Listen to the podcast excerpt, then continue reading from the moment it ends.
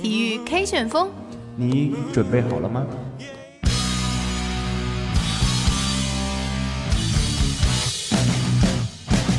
刘翔处于领先的位置，刘翔，刘翔赢了，刘翔赢了，刘翔创造了历史。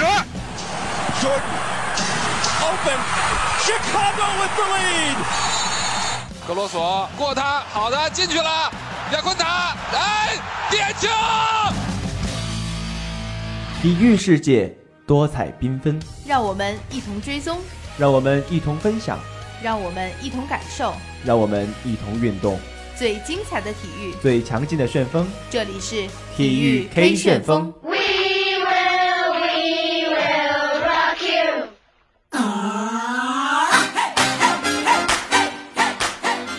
Hello，大家好，每周二中午的体育 K 旋风又和大家见面了，我是朱子嫣。我是谢雨钦。在节目开始之前呢，我要向大家传递一个喜讯了，就是在刚刚结束的大足联赛小组赛当中，我们体院的小伙子们在小组赛当中取得了两胜两平的好成绩，顺利的进入了淘汰赛阶段。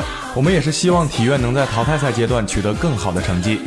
是的，是的。那么除此之外呢？其实作为巴萨的球迷啊，上周有一场国王杯的比赛，也是让我们非常的激动啊。那就是巴萨以二比零是战胜了塞维利亚，成功的夺取了国王杯的冠军。那么这个呢，也是巴萨第二十八次夺得国王杯的冠军了。当然，他们本赛季也是如愿的成为了双冠王，非常的值得我们高兴。哎，那么对于足球球迷来说，上周可能是捷报连连；那么对于咱们羽毛球的球迷来说，可能就有点悲喜交加了。在刚刚结束的尤伯杯的比赛当中，中国女队呢表现得非常出色，是夺得了尤杯的三连冠。但是男队呢，可能就稍显遗憾了，仅仅是止步了四强。那么我们在今天节目的第二板块呢，会详细为大家解读一下本次大赛。好了，话不多说，一起来进入今天的第一板块——一周赛事回顾。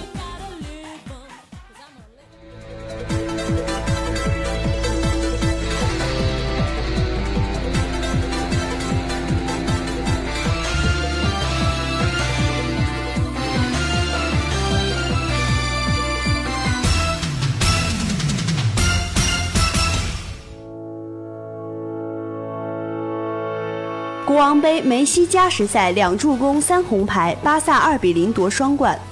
热身赛，凯恩破门又失点，瓦尔迪绝杀，英格兰二比一胜。意大利杯，莫拉塔加时绝杀尤文双冠，AC 米兰无缘欧战。德国杯，点球大战诺伊尔铺垫，拜仁四比三多特，卫冕双冠王。中超九连胜，阿兰五场连斩，恒大三比零辽足平队史纪录。NBA，勇士两节崩盘，惨败二十八分，双少六十三分，雷霆二比一。法网克耶高斯携佩尔雷晋级，锦之圭暂时领先。尤杯，中国三比一力挫韩国，国羽历史第十四次捧杯。尼尔森锦标赛，加西亚加洞赢美巡第九冠，斯皮斯崩盘。巴萨二比零夺国王杯冠军。北京时间五月二十三号，二零一五到一六赛季国王杯决赛在卡尔德隆球场展开争夺。巴塞罗那二比零险胜塞维利亚，马斯切拉诺和巴内加在九十分钟内先后被罚下，苏亚雷斯伤退，梅西加时赛先后助攻阿尔巴和内马尔进球，克里科也被罚下。巴萨第二十八次夺得国王杯冠军，本赛季夺得双冠王。双枪破门，英格兰二比一胜。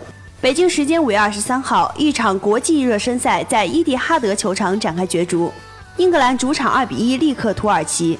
哈利凯恩率先破门后被扳平，但他随后错失点球机会，瓦尔迪最后时刻绝杀。尤文加时赛绝杀米兰夺一杯。北京时间五月二十二号，意大利杯决赛在罗马奥林匹克球场打响，尤文图斯加时一比零绝杀 AC 米兰。加时赛替补出场的莫拉塔上演绝杀，阿莱格里成为首位蝉联意大利国内双冠王的主教练。AC 米兰无缘下赛季欧战。拜仁四比三点杀多特夺冠。北京时间五月二十二号，第七十三届德国杯决赛在柏林奥林匹克球场打响，拜仁与多特蒙德加时赛零比零战平，施梅尔策和胡梅尔斯因伤被换下。点球大战，本德、帕瓦斯塔索普洛斯、基米希射失，拜仁四比三胜出，加冕双冠王。第二十一场德国杯决赛第十八次夺冠。下面来看中超，北京时间五月二十一号，二零一六赛季中超联赛第十轮拉开战幕。辽宁宏运坐镇主场迎战领头羊广州恒大。比赛中，恒大优势明显，上半场郑智与阿兰护送助攻，各入一球。下半场刚开场，高拉特扩大比分，最终恒大以三比零轻松取胜，斩获中超九连胜，追平了队史联赛最长连胜纪录。勇士二十八分惨败雷霆。北京时间五月二十三号，雷霆在前三节就击溃对手，主场以一百三十三比一百零五击退勇士队，总比分二比一领先。凯文杜兰特只打了前三节，拿下三十三分八个篮板。拉塞尔威斯布鲁克第四节也没有上场，得了三十分十二次助攻和八个篮板。安德烈罗伯森十三分六个篮板，塞尔吉伊巴卡十四分八个篮板。替补出场的迪昂维特斯十三分。伊尼斯坎特十分十二个篮板，勇士在前三节就崩盘。斯蒂芬库里三分球十一投仅三中，得二十四分。克雷汤普森十八分，勇士其他人都未能上双。德雷蒙德格林九投仅一中，得六分。伊戈达拉九分。再来看网球，北京时间五月二十三号，二零一六年法国网球公开赛展开了男单正赛首轮的争夺。五号种子日本名将锦织圭六比一、七比五、二比一领先博莱里时，比赛因雨暂停。科耶高斯和佩尔雷则顺利晋级。尤伯杯国羽收获三连冠。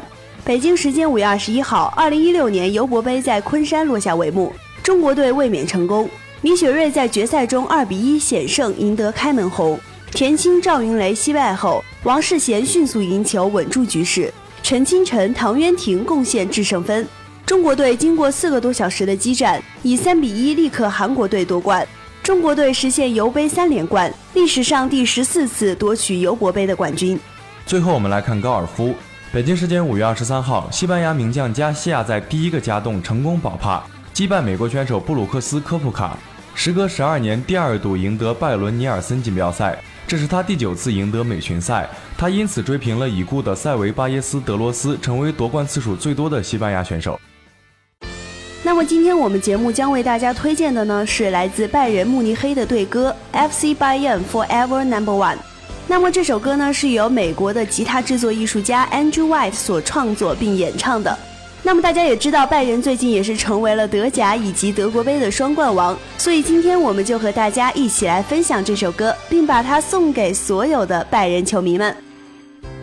Walk along the narrow road. gave our all right from the start. This game is hard, but we don't give up. When we play, we play to win.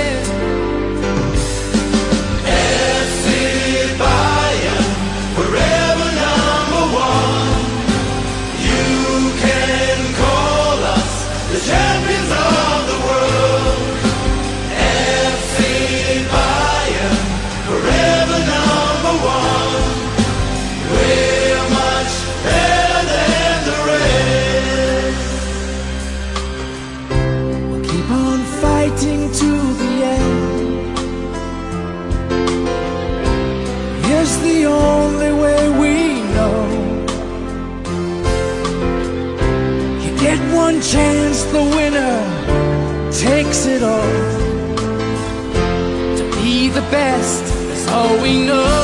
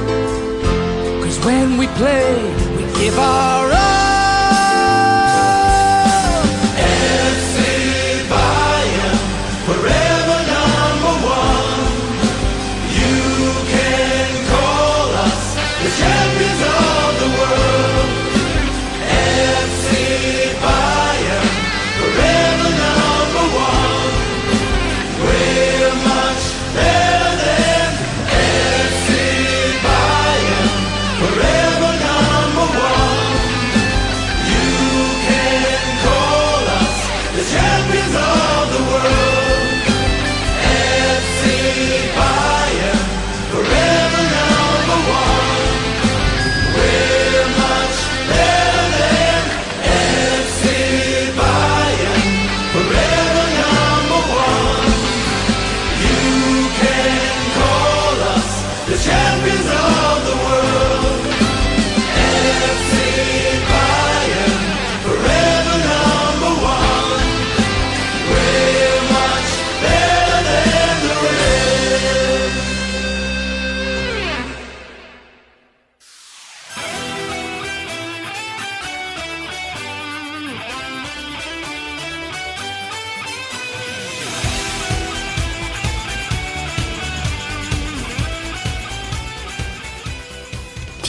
风，让你的心随着赛场一起跳动。好了，欢迎回来。第二十九届汤姆斯杯赛落下帷幕，中国队自参加汤姆斯杯赛以来，首次无缘四强，创造了三十四年来的最差成绩。中国队老将林丹老而弥坚，世界排名第一的陈龙表现令人失望，新人呢又难以挑大梁，令人忧心。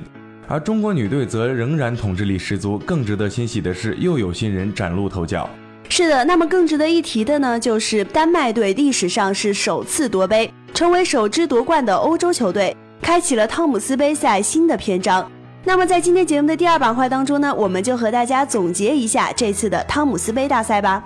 首先来看中国队，中国队呢是拥有目前世界排名第一、第三和第六的单打选手，世界排名第三和第五的双打组合，理所当然的应该成为本届大赛的最大夺冠热门。又逢日本队的头号主力桃田贤斗禁赛，赛前普遍认为中国队很有可能在家门口夺回汤杯。没想到中国队竟然会栽在四分之一决赛。那么这次也是中国队继仁川亚运会决赛之后呢，再次输给了韩国队。同样是第一单打陈龙和第一双打输球，第二单打林丹取胜。不同的是，这一次中国队未能坚持到决胜盘。陈龙继上届汤杯半决赛输给田二贤一，亚运会团体决赛输给了孙完虎后，本次比赛当中再一次输给了孙完虎。作为世界排名第一的选手，他打团体赛缺少了一股霸气和自信心。双打名将傅海峰、张楠在手握三个长点的情况下被对手逆转，十分的可惜啊。那么年轻的双打组合李俊慧、郑思维技术和经验呢也都比较欠缺，在汤杯比赛中的失利呢就并不意外了。因此呢，中国队仅仅是靠两届奥运会单打金牌得主、两轮全满贯球员林丹拿下一分。尽管已经三十三岁。但林丹在场上的技术能力和比赛掌控力明显高于年轻选手，连续两届的汤杯赛和亚运会决赛三场失利，中国男队都只能靠林丹和风云组合拿分，这也反映出啊年轻队员在实力和打团体赛的能力不足。但是中国女队在本届尤伯杯上的表现啊，几乎可以用完美来形容。六场比赛，他们只在决赛输了一分，其强大的整体实力令其他队伍难以望其项背。是啊，近年来，西班牙、日本、泰国、印度等国家和地区都有高水平的选手出现，在各项赛事上开始全面威胁中国女队。但在团体赛上，仅拥有少数优秀球星的队伍显然无法走得更远。无论单双打都在一流之列的中国队，实现三连冠顺理成章。更值得高兴的是啊，本届尤伯杯上出任二单的王世贤发挥出色，虽然给中国队的奥运三选二又增加了难度，但这显然是幸福的烦恼。同时，首次搭档的年轻组合陈清晨、唐渊婷令人眼前一亮。在中国女双目前老将偏多的情况下，这对九零后组合显然是中国女双的未来。同时呢，丹麦队的夺冠也成为了本届比赛的最大亮点。他们如同黑马般异军突起，在连续打了四场激战以后，以三比二的相同比分连续战胜了中华台北队、日本队、马来西亚队和印度尼西亚队以后夺冠。该队的优势可谓是东方不亮西方亮。尽管没有像林丹那样的球员，每一个单打和每一对双打都曾丢过分，但胜在整体实力都比较平均。在遇到印尼这样双打实力突出的队时，也能拿到三场单打；遇到拥有李宗伟的马来西亚时，丢了第一单打和第一双打，但仍然能够拿下后三盘。而丹麦队第一单打阿塞尔森在本届比赛当中表现十分的突出。先后战胜了周天成、佐佐木翔、苏吉亚托等优秀选手，并且给李宗伟也制造了相当大的麻烦。作为年轻选手，他的前途无量。丹麦队的第三单打维廷胡斯在四分之一决赛、半决赛和决赛三场比赛当中，都为本队拿下关键性的一分。那么在另一方面，印尼队双打实力都很强。世锦赛冠军阿山塞提亚万在对中国香港队的比赛当中曾经输过一场球，但在半决赛和决赛分别轻松战胜了李龙大、柳岩星以及康拉德、科尔丁，显示出了超强的实力。第二双打普拉塔马苏瓦迪在本次比赛保持全胜，为印尼队闯进决赛立下了大功。李宗伟呢，则是延续此前的良好的状态。在本届比赛当中，战胜了阿塞尔森、周天成、孙完虎等强手，可惜全队整体实力不足，使得他夺取世界冠军的希望再次落空。而韩国队以三比一淘汰中国队，两队双打全部取胜，但随即在与印尼队的比赛当中状态下滑，两队双打全部失手，实在是令人意外。而上届日本队因头号单打选手桃田贤斗的缺阵而实力大减，在四分之一决赛当中负于丹麦队而未能闯进决赛。值得一提的是啊，本届比赛各强队都启用了一些年轻的选手，中国队的田厚威、李俊慧、郑思维，印尼的乔纳坦、安东尼、苏卡穆约，丹麦队的阿塞尔森、阿斯特鲁普。以及韩国队的全义晨等这些年轻的选手，目前看来只有阿塞尔森具备了世界一流的水平，但其他人也都显现出了不俗的潜质。假以时日，他们也有希望成为世界羽坛的主角。下面进入今天的英语时令。Memory Stock English. Memory Stock English. This is a new English class on the roadside. 英语时铃，英语时铃，Welcome to Memory Stock English。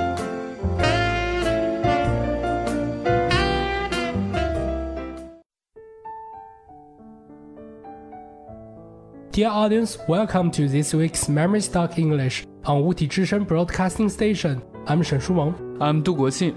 那么在上期节目的结尾呢，我们给大家说到了上海举办的国际田联钻石联赛，也就是我们所说的 IAAF's Diamond Leagues。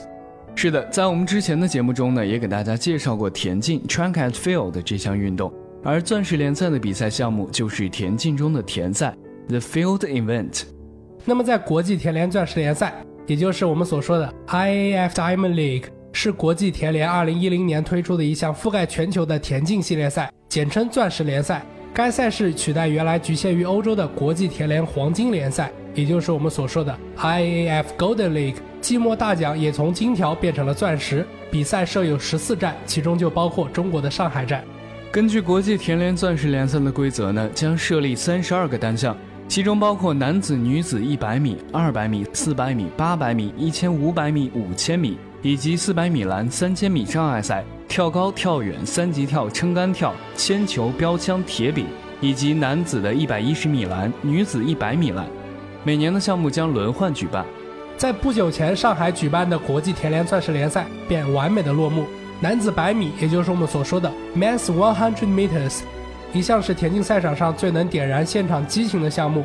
今年上海站男子百米项目尤为的引人关注。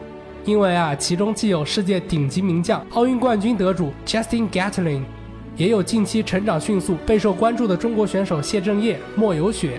最终，加特林以九秒九四的成绩夺得冠军，谢震业和莫有雪未能发挥最佳水平，分别名列第八和第九。在女子二百米 （Women Two Hundred Meters） 项目中呢，中国选手韦永丽挑战两届奥运会冠军得主坎贝尔·布朗等名将。最终呢，是以二十三点二九秒的成绩位列第五名，坎贝尔·布朗呢获得第二。韦永丽在赛后表示，对今天的表现很满意，在冬训期间呢已经打破了全国的纪录，接下来呢将为备战奥运会女子接力项目而积极准备，目标呢是进入决赛。那么因为刘翔的缘故呢，男子一百一十米栏一向是中国观众最为关注的项目，尽管刘翔已经退役，但是出现在赛场上的选手对于观众们来说也并不陌生。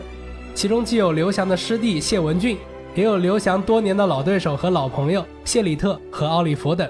最终，牙买加新秀麦克劳德以十二秒九八的成绩捧得冠军，险些打破刘翔于二零一二年创造的赛会纪录。谢文俊获得第三名，成绩为十三秒三四，创造个人赛季最好成绩。该项目的世界纪录保持者阿里斯梅里特因为抢跑犯规而被罚下场。近年来呢，中国男子跳远。The long jump 呈现出整体爆发的趋势。尽管老将李金哲未能出席，但今年的钻石联赛上海站的赛场上，依然有王嘉男、黄长洲、高新龙等三位小将出场，并且表现出了不俗的状态。最终呢，是发挥更加稳定的高新龙跳出八点一四米的成绩，获得了冠军。而在男子跳高的项目呢，也就是我们所说的 high jump 上，出现了有趣的一幕：乌克兰，也就是 Ukraine 的选手邦达连科。以及我国选手张国伟、王宇三人均越过了两米二八，而在随后分别挑战两米三四和两米三一时呢，三人却均未成功。最终，邦达连科因为前两次均一次过杆而获得冠军，张国伟和王宇分别获得第二名和第三名。王宇呢，在赛后接受采访时表示：“今天的上海站氛围非常好，观众也很热情。今天右脚的伤势对于他的表现也是有一定的影响的。”希望有朝一日能够超过张国伟。在男女四乘一百米接力 （Man and Woman Four by One Hundred Meters Relay） 两个团体项目，均是中国队今年在巴西里约 （The Olympics Game in Rio of Brazil） 有望拿牌的项目。为了帮助中国田径队更好地备战奥运，钻石联赛的上海站呢，今年也特别增加了这两个团体项目。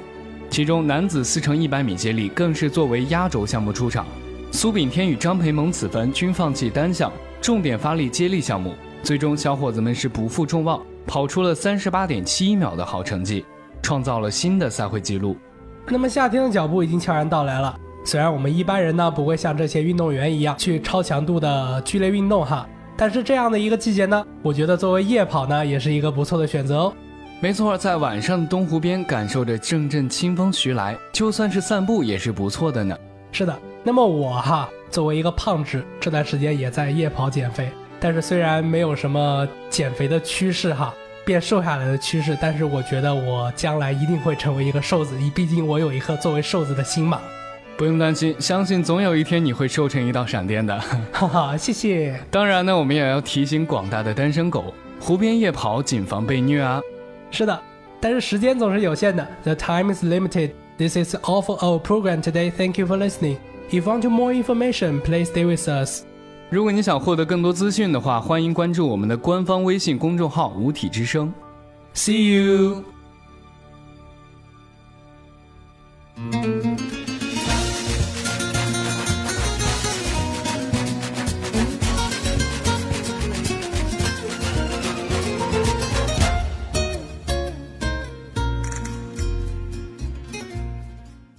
体育 K 旋风，让你的心随着赛场一起跳动。好了，欢迎回来。在 NBA 当中，虽然不能说有三巨头就是夺冠的基础，但至少拥有个三巨头，也就意味着球队具有争冠的实力啊。是的，球队拥有三名核心球员的情况下，也就意味着必须有人放弃大量球权，而执行球队攻防两端的理念。那么今天我们的体育 K 旋风呢，就带大家一起来盘点一下 NBA 史上最成功的五大三巨头。排在第五位的是詹姆斯、韦德和波什。二零零九到一零赛季以后，詹姆斯正式向球迷宣布将加盟热火，和韦德、波什等人组成三巨头。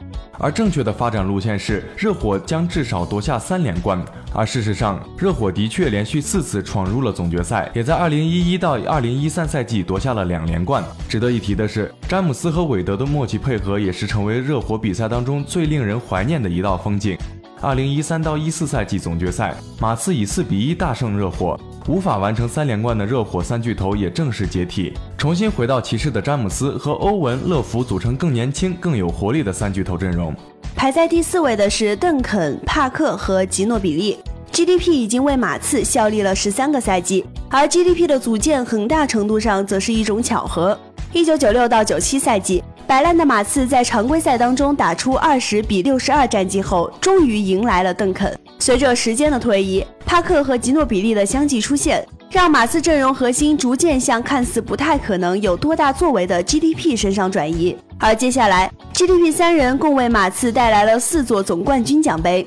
作为 NBA 历史上最伟大的大前锋，无论是低位得分、中距离投射，还是抢篮板和防守能力上。邓肯多年来都保持着一种相对稳定的水平，同时在马刺教练组的帮助下，帕克迅速成长为联盟得分能力最强的控卫之一。吉诺比利则作为马刺阵容当中最稳定的侧翼得分手，能够自己创造投篮机会的同时，还能够助攻队友得分。更重要的是，老妖刀甘愿打替补。如今 GDP 已经接近退役了，而马刺的未来将由阿尔德里奇和伦纳德撑起。排在第三位的是拉里·伯德、凯文·麦克海尔以及罗伯特·帕里什。伯德、麦克海尔和帕里什一共夺得过三次总冠军，其中包括三巨头组成的首年。拉里·伯德作为 NBA 历史上最伟大的小前锋之一，职业生涯场均能砍下二十四点三分、十个篮板和六点三次助攻。作为搭档，麦克海尔在低位的技术也相当出色。帕里什也是一名非常罕见的内线核心，既能在内线火拼，也拥有出色的投射技术。凯尔特人作为 NBA 历史上少有的强队，在三巨头上也有不错的传承。而最近一代的三巨头，也就是皮尔斯、加内特和雷阿伦了。第二个我们要提到的就是魔术师约翰逊、贾巴尔和沃西了。一九八零年，由于贾巴尔受伤，年仅二十岁的新秀魔术师在总决赛对阵七六人的第六场比赛当中临时改打中锋。而在那场比赛当中，魔术师一人独得四十二分、十五个篮板和七次助攻，夺下了职业生涯首枚总冠军戒指和 FMVP。一九八一年，湖人任命莱利作为主教练。那个赛季，魔术师和贾巴尔再次击败了七六人，夺下他们的第二座总冠军奖杯。一九八二年，湖人以状元签选下了沃西，湖人三巨头的时代也正式开启。三巨头为湖人效力的这段时间，一共夺下了一九八五、一九八七和一九八八年的三座总冠军奖杯。排在第一位的，毫无疑问，当然是当年的迈克尔·乔丹、皮蓬以及罗德曼了。讽刺的是，当年还在活塞的罗德曼和乔丹很大程度上是死敌般的存在，因为只要乔丹突破入禁区，罗德曼就用强力的犯规伺候乔丹。而当年的活塞也让公牛连续三年无缘总决赛。一九九零到九一赛季，乔丹和皮蓬终于在东部决赛横扫了活塞，闯入总决赛，并拿下了三连冠当中的首冠。一九九五年，乔丹的复出和罗德曼的到来，让公牛在抗击奥尼尔和卡尔马龙上终于有了足够的优势点，公牛也一举完成了队史的第二次三连冠伟业。值得注意的是，乔丹、皮蓬和罗德曼都是各自位置上最出色的防守球员。乔丹和皮蓬的抢断和对弱侧出色的控制能力，罗德曼的篮板能力都是公牛队防守端绝对的强点。好了，以上就是我们本期体育 K 旋风的全部节目内容。播音间里，朱子嫣、谢雨清携我们的导播张灿，感谢您的收听。下周同一时间，我们不见不散。